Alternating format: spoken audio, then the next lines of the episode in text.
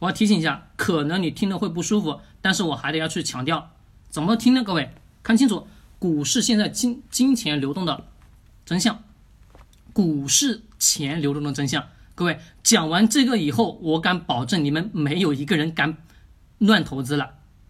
来，我们听好，第一个，看第一个问题，各位看思维导图，第一个，中国股市成立至今，市场。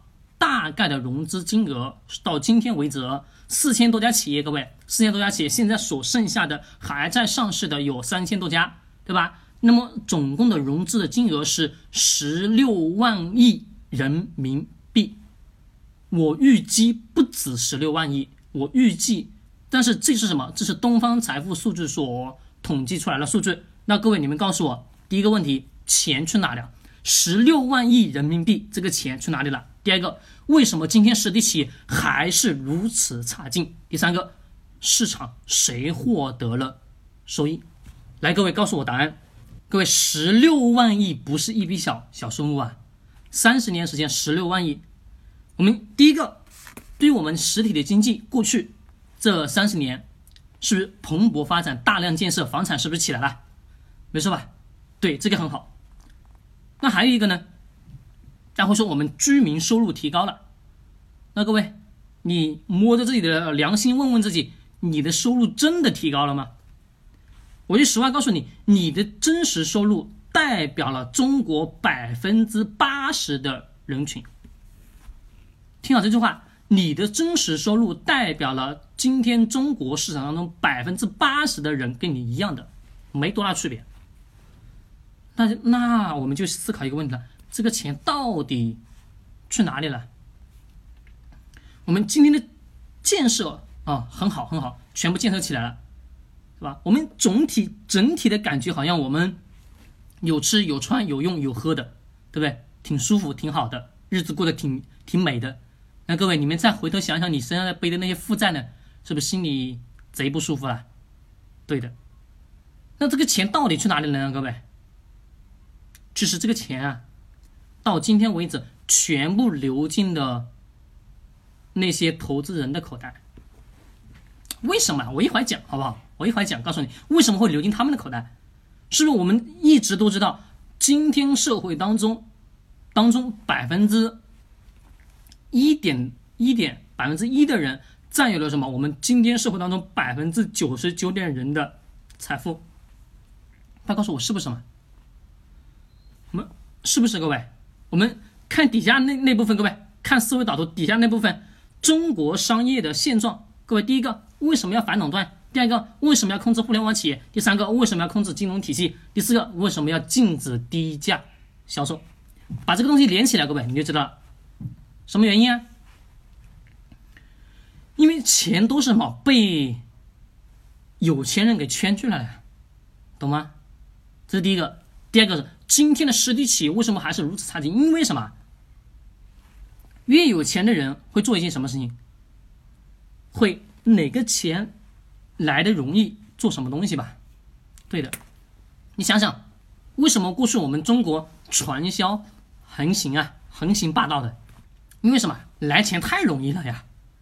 我拉一两个，两个，哎呀，你来吧，你来吧，是不是这个钱就来了？没错吧？那除了这个以外呢？我们看看今天的虚拟经济，虚拟经济如此繁荣，实体经济一塌糊涂，没错吧？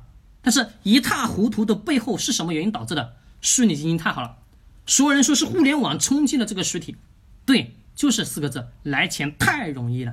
来，各位，你们自己如果做过生意，你心里特别特别清楚，做生意的人，你想想，我一分钱一分钱去做，是不是特别累吧？假设我们假设以最小的生意去举例子。我开个早餐店，各位，我卖油条、包子。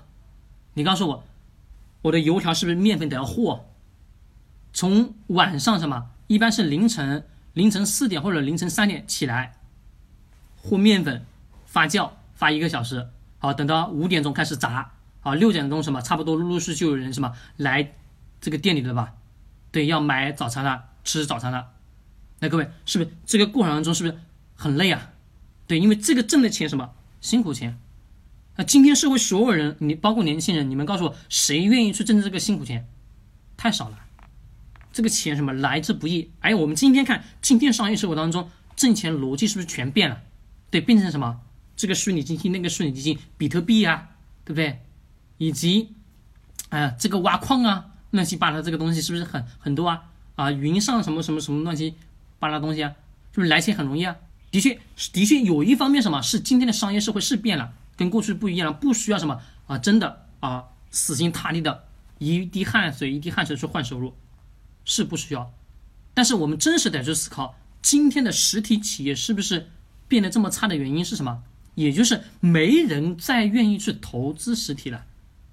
你们看，你们自己，你们思考，你问问你们身边的朋友，稍微有一点的朋友，有点钱的人，你问他们愿意去投资实体企业吗？